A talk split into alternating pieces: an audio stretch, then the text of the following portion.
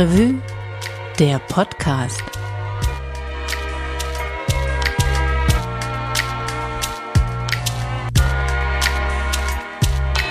Schön, dass ihr wieder dabei seid. Ich bin Christian Wertschulte und ihr hört den Stadtrevue Podcast. Den eigenen Chef oder die eigene Chefin, die mag ja tatsächlich fast niemand. Und deswegen ist es vielleicht auch kein Wunder, dass die Chefs momentan versuchen, sich im Betrieb so überflüssig wie möglich zu machen. Stichworte sind da Agilität oder New Work, also arbeiten und dabei so tun, als säße das Management nicht im Raum. Aber natürlich wirft das eine Frage auf, denn wenn es auch ohne Management läuft, warum braucht man das dann überhaupt? Und vielleicht ist das ja ein Grund dafür, dass sich in Köln immer mehr sogenannte Kollektive gründen. Hier sind die Borg. Deaktivieren Sie Ihre Schutzschilde und ergeben sich. Wir werden Ihre biologischen und technologischen Charakteristika dem unsrigen hinzufügen. Ihre Kultur wird sich anpassen und uns dienen. Widerstand ist zwecklos.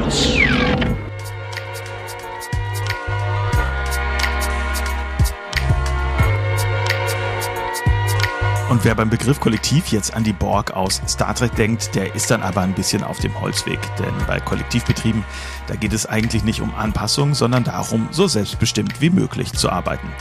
Auch die Stadtrevue ist so ein Kollektivbetrieb und das schon seit über 40 Jahren. Und der Stadtrevue Verlag, der gehört denen, die dort arbeiten. Und Entscheidungen über den Verlag, die fällen wir alle gemeinsam. Mein Kollege Felix Lopotek, der kennt das noch viel besser als ich, der ist nämlich noch länger bei der Stadtrevue und er hat sich mit Leuten getroffen, die jetzt in Köln im Kollektiv arbeiten. Was er dabei erfahren hat, das hat er mir im Gespräch erzählt. Hallo Felix. Hallo Christian. Felix, du hast dich in der aktuellen Stadtrevue mit Kollektivbetrieben äh, beschäftigt hier in Köln. Was macht eigentlich genau so ein Kollektivbetrieb aus? Kannst du das mal kurz skizzieren? Ganz einfach. Es ist ein Arbeiten ohne Chef. Es ist ähm, also das ist, glaube ich, das, was primär die meisten Leute, äh, die sich da zusammenfinden, interessiert oder was am Anfang steht. Man kommt zusammen, man arbeitet auf gleicher Augenhöhe. Es gibt vielleicht Verantwortliche, Verantwortlichkeiten können aber im Arbeitsprozess wechseln. Es gibt keinen Chef, es gibt keinen Eigentümer, es gibt keinen Verleger, keinen, keinen großen, starken Mann im Hintergrund, ähm, sondern es ist dieses Arbeiten auf Augenhöhe. Das ist das Erste. Das andere ist, dass es auch ein Interesse gibt, mit Gewinnen, äh, die man erwirtschaftet, verantwortlich umzugehen. Also die zum Beispiel ähm, in ähm, soziale oder ökologische Projekte zu investieren. Und das geht in einer Firmenstruktur, die halt, äh, äh, wie gesagt, nicht von jemandem abhängig ist, der dieses Unternehmen gegründet hat, möglichst große Gewinne zu erzielen, am besten. Jetzt ist ja so, äh, selbstbestimmt arbeiten ist ja gerade eh so ein Buzzword. Also auch wenn man sich mal äh, so Management, äh, Philosophien in Anführungszeichen anschaut, ähm, Stichwort Agility, New Work. Ähm, wo unterscheidet sich das denn von so einem Kollektivbetrieb? Ja, diese ganzen Schlagworte, die tatsächlich äh, mittlerweile sogar im betriebswirtschaftlichen Mainstream kursieren, die sind immer noch in einem Kontext zu sehen von großen privatwirtschaftlich organisierten Unternehmen, sag ich mal. Also die Telekom oder die Deutsche Bahn hat natürlich Interesse daran, dass es Abteilungen gibt, die ähm, hochflexibel arbeiten, die sich nicht durch Bürokratie irgendwie selber lähmen, um dadurch halt ähm, modernen Anforderungen in der digitalen Wirtschaft besser zu entsprechen. Und dann sagt man, okay, wir lassen diesen Leuten freie Hand und die ähm, können in Teams arbeiten, können ohne Hierarchien arbeiten, äh, weitgehend selbst selbstverantwortlich, haben ein Budget, das können die, da können, damit können die umgehen, wie die wollen.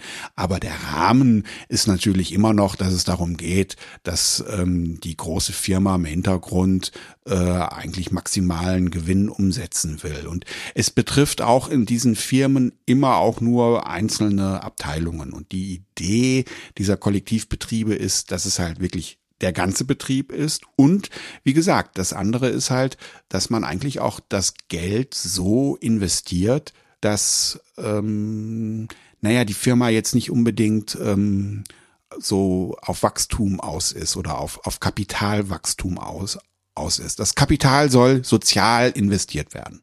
Also auch zum Beispiel in dem, weil es an die Leute zurückgeht, die da arbeiten, also über den normalen Lohn den festgelegten Lohn dann hinaus oder sowas. Das ist das Erste. Also das sind auch ähm, noch, noch genau zwei Komponenten, die dazugehören, wenn man sagt, wir möchten gerne ohne einen Chef arbeiten oder ohne so eine Hierarchie. Das eine ist, ähm, wir möchten gerne ähm, eine bessere Bezahlung und zwar für alle haben. Also Kollektivbetriebe ähm, sind, ich würde mal sagen, das ist so ein bisschen so ein, so ein Dogma, äh, ähm, dass es dort einen Einheitslohn, einen meistens einen Bruttoeinheitslohn gibt.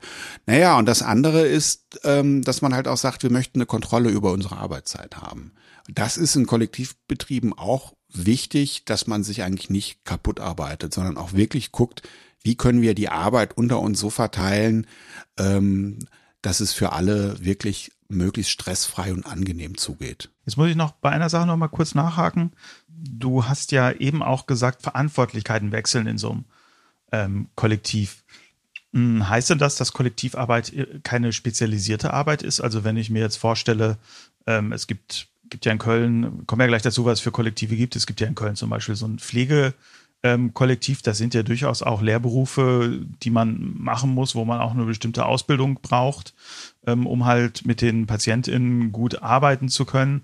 Und äh, dann gibt's vielleicht Leute, die machen dann die Dienstpläne oder kümmern sich darum, dass, dass genug Material da ist, äh, äh, was man halt braucht, oder ähm, dass irgendwie die Autos funktionieren, also halt so die, die bürokratische Arbeit.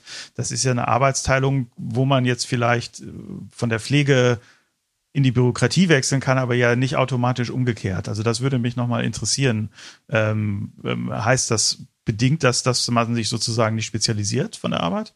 Das ist tatsächlich sehr unterschiedlich in den Kollektiven. Also du hast gerade dieses Kölner Pflegekollektiv angesprochen.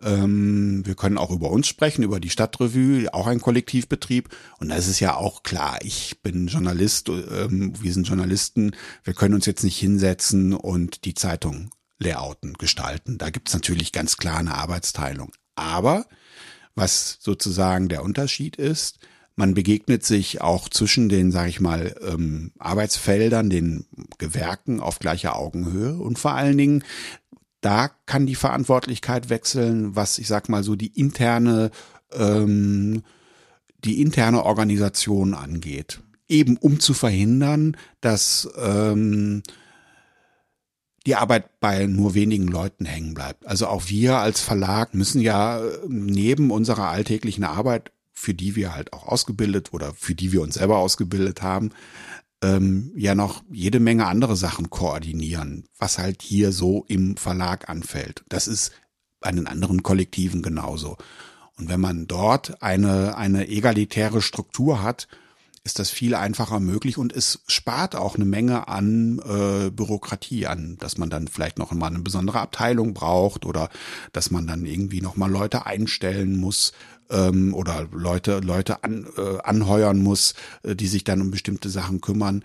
Ähm, nee, das kann man tatsächlich ganz gut ähm, untereinander regeln. Ah ja, okay, gut. Das nur, weil sich die Frage sicher stellte, wenn Leute uns zuhören ja, genau. Und der andere Fall ist aber, ich habe jetzt nun mal mit auch zwei Kollektiven zu tun gehabt, die jetzt so ein bisschen mehr im Mittelpunkt dieser Titelgeschichte stehen.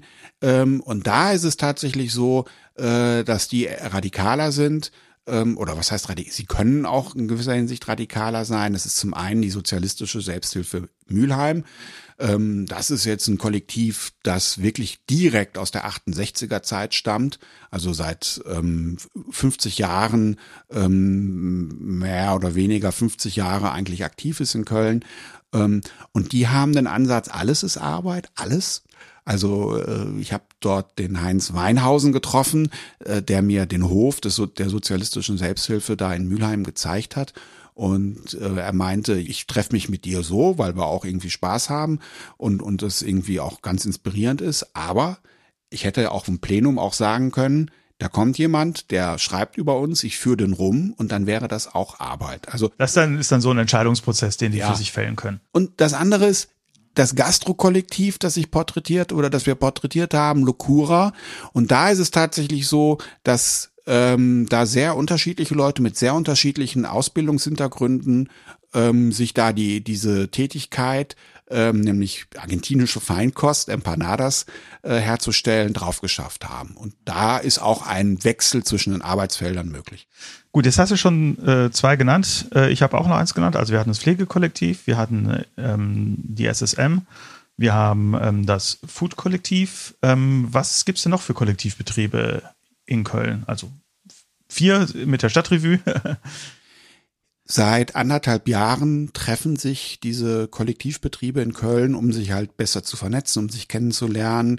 Die Mischung ähm, ist da durchaus heterogen. Also es gibt äh, ein ähm, HandwerkerInnen-Kollektiv, es gibt IT-Kollektive, es gibt Party-Kollektive. Auf der Liste stehen insgesamt zwei Dutzend Betriebe, die sich in Köln so organisiert haben, ja. Wenn man das natürlich jetzt so abstrakt ausdrückt, dann wird man schon sagen, irgendwo ist das natürlich ähm, im Dienstleistungsbereich. Wenn man die Perspektive auf ganz Deutschland ähm, nimmt, gehören sicherlich auch die ganzen Betriebe aus der solidarischen Landwirtschaft dazu. Also hätte man sozusagen den primären gesellschaftlichen Produktions- und Reproduktionsbereich. Aber ja, das, was man jetzt so ähm, die als als große Industrie bezeichnet, als verarbeitende Industrie bezeichnet, die wird man dann nicht finden, weil das tatsächlich ein Bereich ist, der so irrsinnig kapitalintensiv ist, dass es eigentlich komplett in Hand äh, von, ähm, naja, eben klassisch kapitalistisch organisierten äh, Unternehmen ist. Können wir vielleicht später nochmal drauf, drauf eingehen, warum das in Deutschland so ist? Es gibt ja in, in anderen Ländern durchaus größere, naja, Kollektiv oder da heißt es dann halt arbeitergenossenschaftlich ist, glaube ich, so die, die Übersetzung organisierte äh, Betriebe mit viel demokratischer Mitbestimmung, nicht unbedingt mit Einheitslohn, aber trotzdem äh, mit sehr viel mh, hm, ohne, ohne Eigentümer in dem Sinne. Ist eine spannende Frage. Lass uns erstmal kurz über die beiden Betriebe reden, noch mal ein bisschen tiefer. Erstmal das Food-Kollektiv Locura. Erzähl doch mal, wann ist das gegründet worden und wie viele Leute arbeiten da? Also die Geschichte geht tatsächlich so, dass das Leute waren, die das neben ihrem Studium gemacht haben, die auch, glaube ich, mal längere Zeit in Argentinien waren und das da auch kennengelernt haben also, äh, äh, dass man auch mit Streetfood eigentlich ein ganz gutes Auskommen hat. Und das wuchs und 2018 äh, ist Locura in eine Genossenschaft umgewandelt worden, ähm, die ähm, auch intern sehr egalitär, basisdemokratisch organisiert ist. Ein Dutzend Leute ungefähr, man kann das schwer sagen, sagen sie selber, aus zwei Gründen, weil sie manchmal Minijobber haben, ähm, die äh, zumindest zu Beginn oder während ihrer Minijobberzeit nicht Mitglied im Kollektiv sind und ähm, sie expandieren wohl ziemlich stark, weil dieser Streetfood-Markt ähm, ja schier unerschöpflich scheint. Also sie, sie stehen dann eher auf der Bremse. Ähm, sie könnten sozusagen jedes Wochenende irgendwo in Deutschland auf einem Streetfood Festival oder auf einem Event irgendwie äh, ähm, präsent sein und äh, wollen das aber auch gar nicht so sehr. Eben weil es auch darum geht, man will sich auch nicht kaputt arbeiten.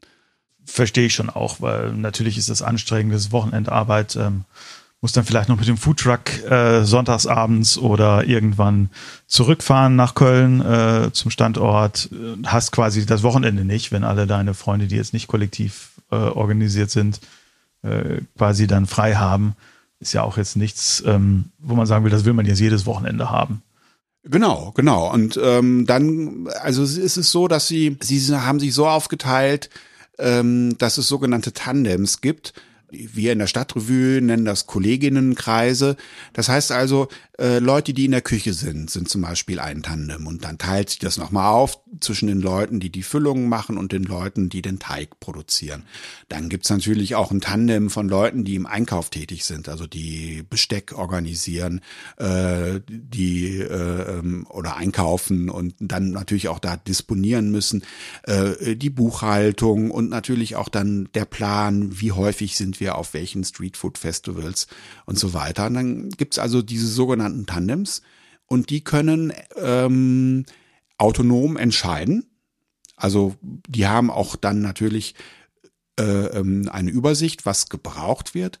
Und alle zwei Wochen wird das über ein großes Plenum rückgekoppelt. Ah, okay, interessant, ja. Da, da könnte man dann sagen, nee, jetzt mal, mal Pause. Wir sind jetzt irgendwie vier Wochenenden irgendwo immer in Bremerhaven gewesen das geht jetzt nicht mehr. Ah ja, okay, ja, verstehe. Ja. Also da, da, da wird dann, gibt's dann so regelmäßige Feedbackrunden, wo geguckt wird, äh, kann man so, wie wir das jetzt machen, überhaupt das noch, noch weitermachen oder müssen wir da was ändern? Das ist ja eigentlich ganz interessant, äh, dass die dann selber auf ihre Arbeit auch gucken. Äh, du hast gesagt, die haben, haben Minijobber, die haben also normalerweise sind die da, die sind da normal angestellt, irgendwie mit Sozialrenten, Krankenversicherung, dem ganzen Pipapo. Wie viel verdient man denn da eigentlich? Hast du das mal gefragt? Das ist ja, das will man ja immer wissen, ne? Das will man immer wissen. Äh, es ist äh, 14, es sind, glaube ich, aktuell 14 Euro die Stunde, also Nettoverdienst. Netto. Ja, ja. Ist ja eigentlich, ist jetzt nicht viel, aber was, was ist das brutto ungefähr? 18? Keine um Ahnung, aber es, ist, es geht schon darum, dass man, sie möchten über dem Mindestlohn liegen. Das ist schon das Ziel ähm, und dass es dann halt untereinander so verteilt wird, dass eigentlich jeder, der dort ähm, angestellt ist, angestellt und gleichzeitig ja auch Mitbesitzerin ist über Genossenschaftsanteile, die, die man dann er, erwirbt mit der Zeit, dass alle dann das gleiche Gehalt bekommen. Das ist natürlich interessant. Es gibt ja im Englischen diesen Unterschied zwischen Minimal Wage und Living Wage, also der, den, den Lohn, den man braucht, um sozusagen ein okayes, auskömmliches Leben äh, zu führen. Und dann scheinen sie sich ja eher am Living Wage zu orientieren als jetzt am Minimum Wage, also dem, was gesetzlich vorgeschrieben ist. Ja, sprach man, glaube ich, vom Familienlohn, oder? Und ja, kann sein, ich kenne den deutschen. Begriff dafür nicht. Ist sehr patriarchal, ja, das stimmt. Genau, weil der, der Arbeiter, also Ja. da wirklich der männliche Industriearbeiter, den Familienlohn bekommt. Mhm. So, das war aber, glaube ich, so ein, so ein geflügeltes Wort, zumindest so noch in, in, in, in den vermeintlich goldenen Jahren der Bundesrepublik. Das kann durchaus sein, ja. Aber interessant, gut, die gibt's jetzt seit fünf Jahren, hast du gesagt, Lukura. Jetzt äh, die, dein zweites besuchtes Kollektiv, äh, die SSM, die Sozialistische Selbsthilfe in Mülheim, die gibt's schon ein bisschen länger. Nur für den Fall, dass jemand nicht weiß, was die SSM ist. Äh, ist natürlich eine Kölner Institution mittlerweile. Sag mal kurz, was ist es? Das fing vor über 50 Jahren sogar an, als es in Deutschland eine breite Bewegung gab von, ja, vor allen Dingen dann ähm, Studenten, Studierenden, ähm, die aus Sozialpädagogik oder sowas in der Art studiert hatten, Heimkinder zu befreien. Es gab also noch in einem ganz anderen Ausmaß tatsächlich Kinder, die mehr oder weniger in so ja, knastähnlichen Verhältnissen gelebt haben. Und diese Heimkinderbefreiungsbewegung, das war vor 50 Jahren ein, ein sehr breites gesellschaftliches, auch sehr dynamisches äh, Phänomen. Und da hat sich die sozialistische Selbsthilfe Köln draus entwickelt. SSK. Und ähm, das SSK gibt es auch noch. Die sitzen in Ehrenfeld und am Saljaring. Und in Mülheim 1979 hat eine größere Fraktion ähm, eine ehemalige, ich glaube, Schnapsbrennerei an der Düsseldorfer Straße besetzt. Also auch 20, 30 Meter nur vom Rhein entfernt. Wunderschöne Ecke, eigentlich auch ein wunderschöner Hof. So, ich glaube oder ich denke, es gab in den 80er Jahren viele Diskussionen, viele Konflikte. Und die sozialistische Selbsthilfe Mülheim ist dann eigene Wege gegangen. Ähm, ich glaube nicht, dass es heute irgendwelche Animositäten zwischen SSM und SSK gibt, aber es sind eigentlich zwei, sag ich mal, unterschiedliche Kommunen oder ähm, ja auch auch Lebens- und Wirtschaftsformen. Und die SSM lebt ähm, von allem Möglichen, hauptsächlich davon, dass sie Umzugshilfen machen, Entrümpelungen und auch dann einen sehr, sehr großen Second-Hand-Laden, äh, der also in dieser, diesem ehemaligen Fabrikgebäude dann untergebracht ist, betreiben. Ähm, und sie, das ist noch, noch mal anders als viele andere Projekte, ähm, sind inklusiv und werden auch gefördert. Das heißt also, sie bieten wirklich vielen Menschen einen Raum, einen Lebensraum, äh, Wohn- und Lebensraum, die es echt schwer hatten und die ähm, große Probleme hatten in ihrem Leben.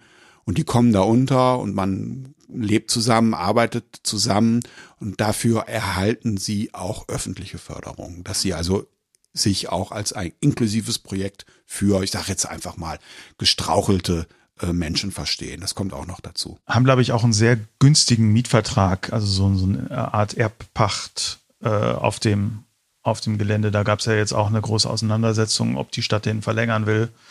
Äh, zu den Konditionen kann ich mich dran erinnern, das war vor ein paar Monaten ein großes Thema. Ja, immer mal wieder, das weiß ich jetzt nicht so genau, aber das genau. Also es war erst besetzt, ähm, 13 Jahre lang und äh, die SSM oder die, die SSMler sind sehr gut vernetzt und konnten da richtig gute Lobbyarbeit machen. Und sie erfüllen dann, glaube ich, wirklich auch in dem Viertel oder halt auch für eine bestimmte Szene eine sehr, sehr wichtige Aufgabe. Sie haben mittlerweile auch diesen Veranstaltungsort, die Halle am Rhein und wollen das auch etablieren als ein neues soziales Zentrum für Mülheim. Sehr hübsch, das ist in der Nähe von diesem schwarzen Hochhaus, da direkt am, am Rhein, äh, wo auch dieser Skatepark ist. Da kann man schön Kaffee trinken. Ich habe da auch schon Kaffee getrunken, sitzt man sehr schön, guckt auf den Rhein. Äh, kostet auch nicht viel. Und dahinter ist, ist so eine Halle, wo eine Zeit lang auch Konzerte waren. Die hatten so ein bisschen das Pech, dass das vor Corona war als sie gerade eröffnet hatten. Deswegen ähm, konnte da dann nicht so viel stattfinden und es konnte sich jetzt noch nicht so etablieren. Weiß ich nicht. Ich hab, weiß jetzt nicht, ob sie wieder Konzerte machen, muss ich gestehen. Ist nicht so meine Musik. Ähm, deswegen bin ich ja, dann, viel Punk und Metal. Genau, bin ich ne? da nicht so informiert. Aber er ist auf jeden Fall ein sehr schöner Ort und äh, wenn man am Rhein entlang geht, äh, da spazieren auf der rechten Rheinseite, kann ich jedem nur empfehlen, da mal kurz äh, innezuhalten und einen Kaffee zu trinken. Es lohnt sich. Und jetzt so der große Unterschied zwischen zum Beispiel SSM und Locura ist, ähm, also die Locura-Leute verbringen, glaube ich, viel Zeit miteinander und es ist auch wichtig, ist ihnen auch sehr wichtig.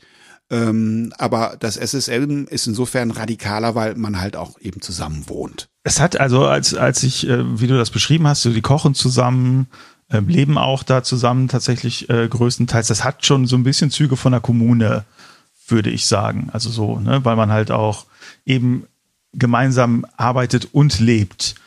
Und ähm, da muss man ja auch für gemacht sein. Also so, man, man zieht ja, zieht ja richtig in so eine ähm, Gemeinschaft ein. Ist das ein, ein, Thema gewesen bei den Leuten, mit denen du dich unterhalten hast? Äh, man muss ja bestimmte Vorbedingungen dann erfüllen. Klar, jetzt das Arbeiten im Kollektiv, das ist sicher was, worauf viele Lust haben, selbstbestimmt zu arbeiten. Sonst gäbe es ja auch nicht die Idee, quasi Menschen zur Arbeit zu motivieren, indem man ihnen mehr Kompetenzen zuspricht. Äh, Ne, das ist ja, ist zwar Ausbeutung, aber es ist ja eine Ausbeutung, die sich vielleicht erstmal besser anfühlt, wenn das in diesem New Work Agility Kontext ähm, so geht. Also es gibt ja offensichtlich ein intrinsisches Bedürfnis oder ein Bedürfnis auch mitzubestimmen und mitentscheiden zu können über viele Sachen äh, der Arbeit.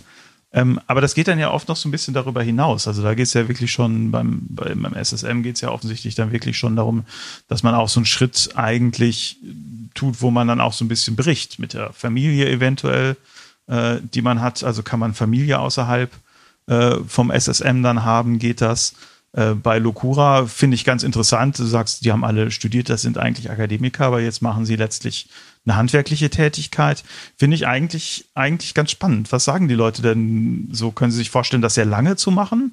Auch? Also ich, ich finde, da ergeben sich so lauter spannende Fragen, äh, wenn man da diese, diese Zusammenhänge mal guckt, ist das was, was man für eine Lebensphase macht? Wie würdest du das einschätzen, was sich auch mit denen unterhalten?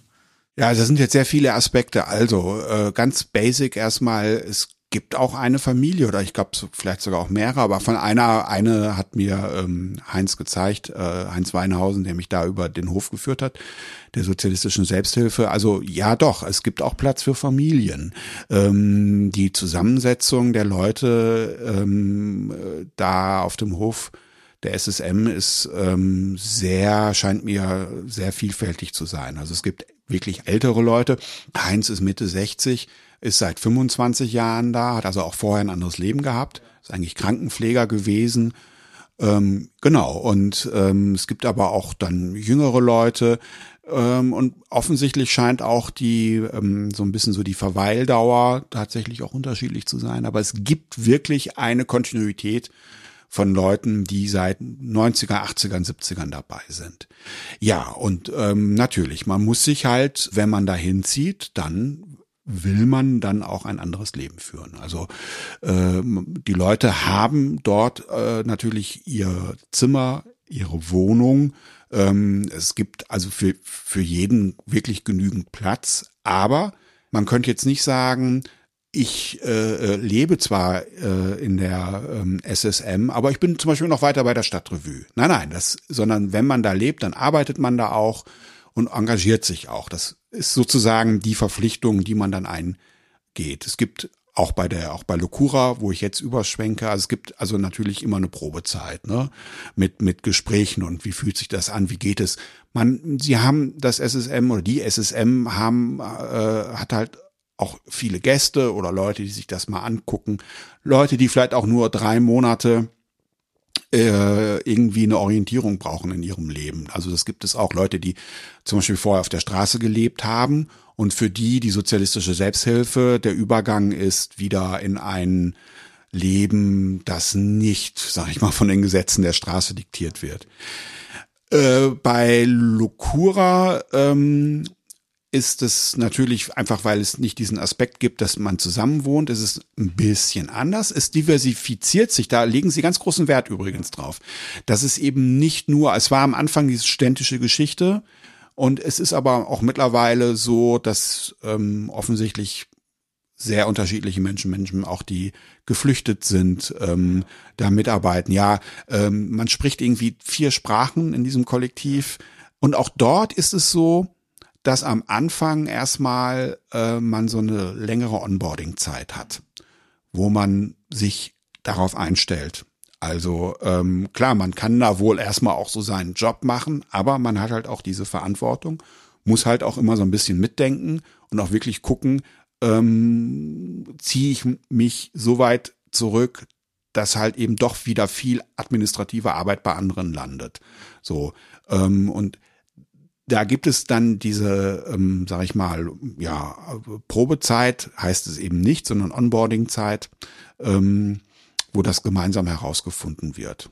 Und dann gibt's halt auch Leute, die dann nach der Zeit sagen, okay, interessante Erfahrung, aber ich möchte doch in einem konventionellen Betrieb arbeiten. Okay, verstehe. Also es ist spannend. Wir haben jetzt zwei sehr unterschiedliche Betriebe. Auch der einen gibt es seit fünf Jahren, den anderen seit über 50. Stadtrevue gibt es seit 76, aber ich glaube Kollektivbetrieb erst seit 79 oder wie war das nochmal? Genau, ja. Äh, gut, du weißt das, glaube ich, ein bisschen besser als ich sogar. Ähm, ist es so, dass äh, Kollektivbetriebe langlebiger sind als konventionelle Betriebe, weil sie ein größeres Interesse haben, vielleicht sich selbst zu erhalten. Also ähm, ich meine jetzt, wenn ich wenn ich mir unsere Zeitschrift anschaue, so wir haben natürlich großes Interesse, dass es diese Zeitschrift gibt und die Menschen, die uns äh, in welcher Form auch immer lesen, ähm, natürlich auch. Aber wenn es jetzt jemanden gäbe, der hier Geld investiert hat und vielleicht dann irgendwie mal was zurückhaben möchte, um davon sein oder ihr Haus zu finanzieren, ähm, die Person würde hier nicht glücklich. Ähm, vor dem Hintergrund interessiert mich das, wie da so deine Einschätzung ist. Ist das eigentlich ein nachhaltigeres äh, Modell? Scheitern Kollektivbetriebe schneller? Sind sie vielleicht aber tatsächlich eben im Gegenteil, dass sie resilienter sind? Ähm, wie würdest du das einschätzen? Es hängt, glaube ich, sehr stark von der Branche ab. Wir kommen ja gleich auch nochmal da drauf. Es gibt zum Beispiel immer mal wieder das Bedürfnis und es gibt auch immer wieder so Initiativen, wenn ein größerer Betrieb jetzt Konkurs geht, dass die Belegschaft sagt, äh, wir machen auf eigene Faust weiter. Ähm, und da besteht dann aber einfach die Gefahr, dass dann ähm, auf, in dem Gebiet, wo die arbeiten, diese Unternehmen von kapitalstärkeren Unternehmen einfach kaputt konkurriert werden. Und da wäre diese Resilienz nicht gegeben. Ne? Also das. Mir fällt so eine Fahrradfabrik genau. ein. Ne? Wie hießen die nochmal? Die haben sogenannte Strike Bikes. Genau, das Strike Bikes. Das war so vor, vor, vor 15 Jahren ungefähr, ja. ne? Ja. Irgendwann in den Nullerjahren, ja. Ein ganz, ganz berühmtes Beispiel, das ist nicht Deutschland, ist jetzt dieses Lucas Aerospace aus England, ein Betrieb, der für die Rüstungsindustrie gearbeitet hat, auch Konkurs anmeldete, wo die Belegschaft mit den Ingenieuren entschieden hat, wir arbeiten selbstverwaltet weiter und wollen eigentlich nur noch Dinge herstellen äh, fürs Gemeinwohl, für die, für, für die Gesellschaft, also keine, keine Waffen mehr. Und haben sich dann so durchaus visionäre Modelle, heute wird man von Lastenfahrrädern sprechen, die haben so, so interessante hybride Fortbewegungsmittel entwickelt und konnten sich auf dem Markt einfach nicht durchsetzen, wurden kaputt konkurriert. Das ist, glaube ich, so ein Problem eben in der Industrie. Äh, so während zum Beispiel in Köln, das gibt's auch schon sehr lange, dieses Baukollektiv unglaublich flexibel reagieren kann und ähm, einfach auch ja, ja, kein, großen Fuhrpark hat, der auch immer wieder instand gehalten werden muss, immer erneuert werden muss und so. IT-Kollektive können sich, glaube ich, auch sehr lange halten. Und ähm, wir zum Beispiel als Stadtrevue hatten einfach das große Glück, dass es in Köln diese eigentümliche Situation gibt, dass der gesamte Printmedienmarkt in, in der Hand eines großen Unternehmens ist. Ne? Und es einfach dieses Bedürfnis gab, okay, wir wollen dann auch noch was lesen, was nicht im Stadtanzeiger Express und in der Rundschau steht. Ne? Hast du recht, das ist so ein bisschen so äh, auch, auch ähm, unser Pech und unser Glück zugleich, sag ich mal. Nicht? Denn gegen Monopolisten sich auf den Markt durchzusetzen, ist auch nicht immer einfach. Also es hängt erstmal, glaube ich, stark von der Branche ab, wo man aktiv ist.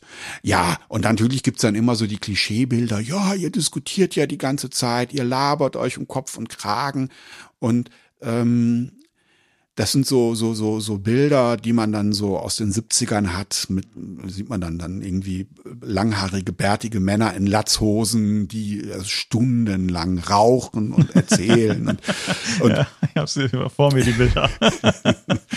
ähm, na, das sind schon Klischees. Sind schon Klischees. Also, äh, wir hatten ja heute Redaktionssitzung und äh, sie war relativ lang für unsere Verhältnisse tatsächlich, haben, glaube ich, ein bisschen, oder knapp zwei Stunden gemacht. Ähm, das reicht dann aber auch erstmal für eine Sitzung. Äh, länger kann man sich ja eh nicht konzentrieren. Finde ich also, äh, würde ich nicht bestätigen. Ich habe sogar eher den Eindruck, dass wir eher oft effizienter äh, sind, weil sozusagen wir keine Politik gegeneinander machen müssen, um uns irgendwie beim mittleren Management anzudienen und auch alle mal gucken, wie können wir, haben wir die Ressourcen, die Idee zu realisieren und was bedeutet das für mich und man kann niemandem was aufdrücken und muss den dann langwierig überzeugen und die Person weicht dann irgendwie aus, weil sie kein Interesse hat äh, und, und verschwendet dadurch Zeit und Ressourcen. Also es ist ja, gibt ja alles, sind ja alles Mechanismen, die es gibt in, ähm, in Betrieben auch. Ist dann, ist dann schon so und außerdem gehen wir auch alle gerne nach Hause, wenn wir die Arbeit gemacht haben. Ja. Genau, also ich würde eher auch das so sehen, dass diese ähm, Egalität dazu führt, dass man schneller und besser arbeitet, eben weil es keine überflüssige äh, Bürokratie gibt, weil es keinen, sag ich mal, Chef gibt, der sich profilieren möchte oder vor dem man sich profilieren muss.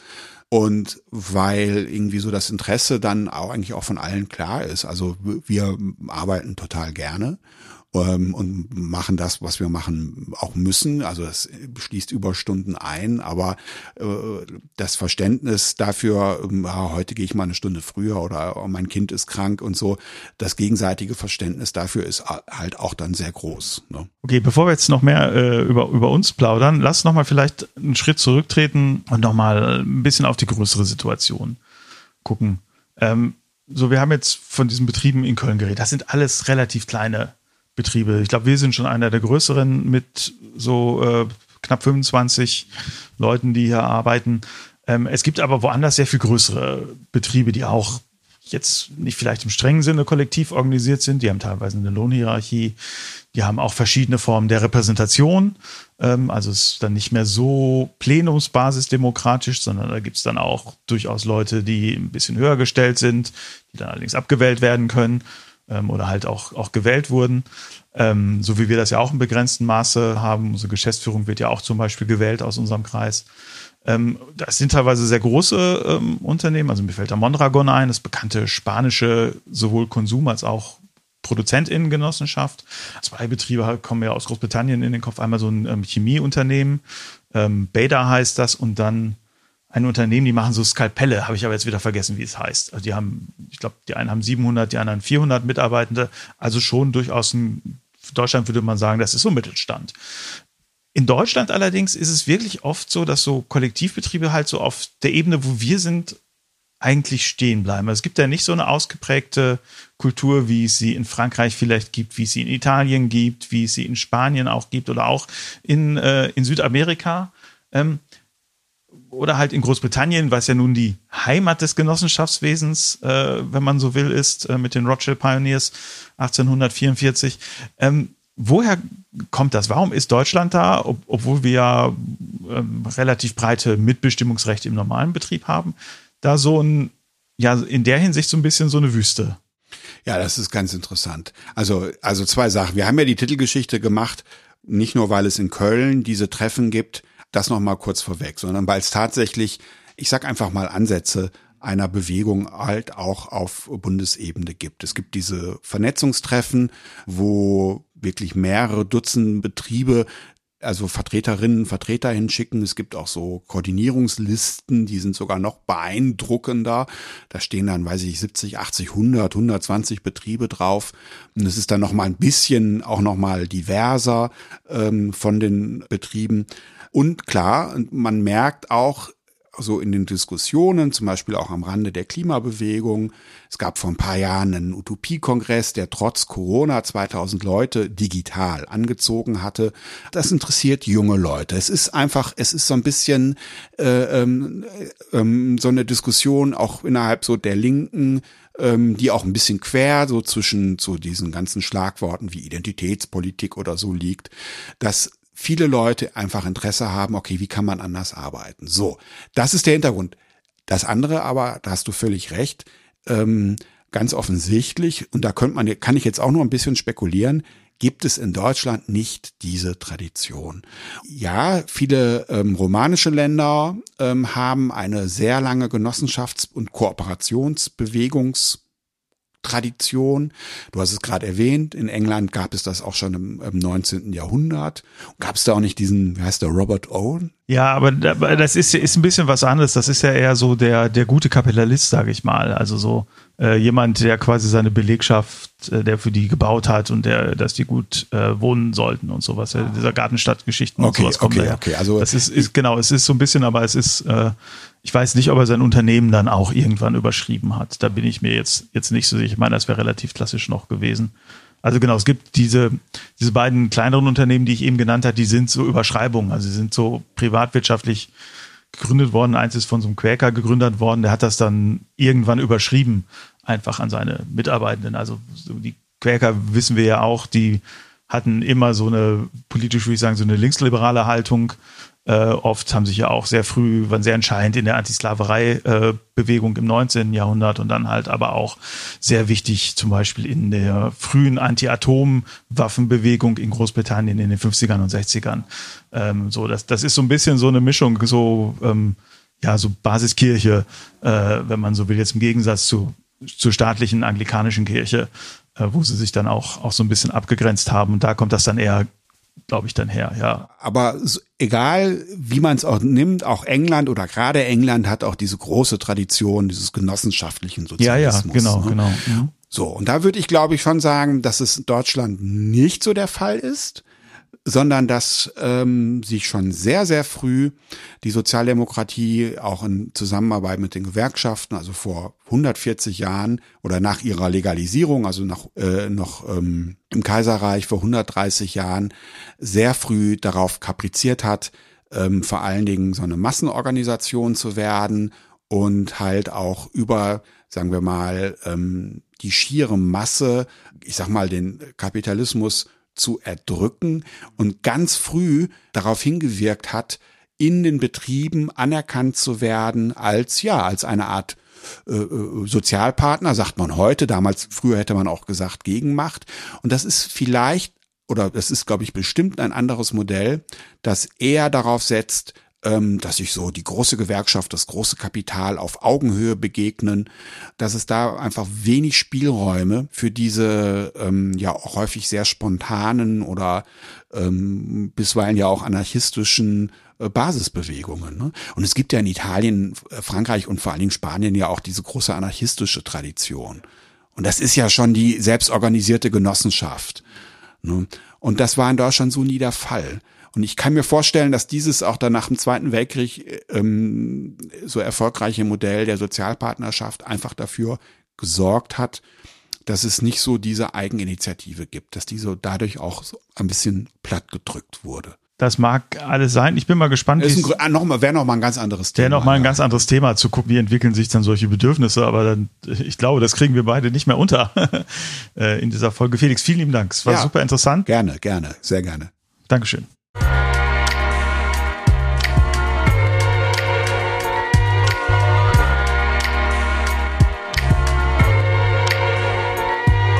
Ja, mehr über die neue Lust am kollektiven Arbeiten in Köln könnt ihr dann in der aktuellen Stadtrevue lesen. Und wenn ihr unser Kollektiv, also den Stadtrevue Verlag, unterstützen wollt, dann geht doch mal auf stadtrevue.de slash support. Da findet ihr dafür Möglichkeiten. Zum Schluss noch ein kurzes Dankeschön an Chrissy Prediger für die Produktion dieses Podcasts und an Keno Mescher für die Musik. Wir hören uns dann nächsten Monat wieder.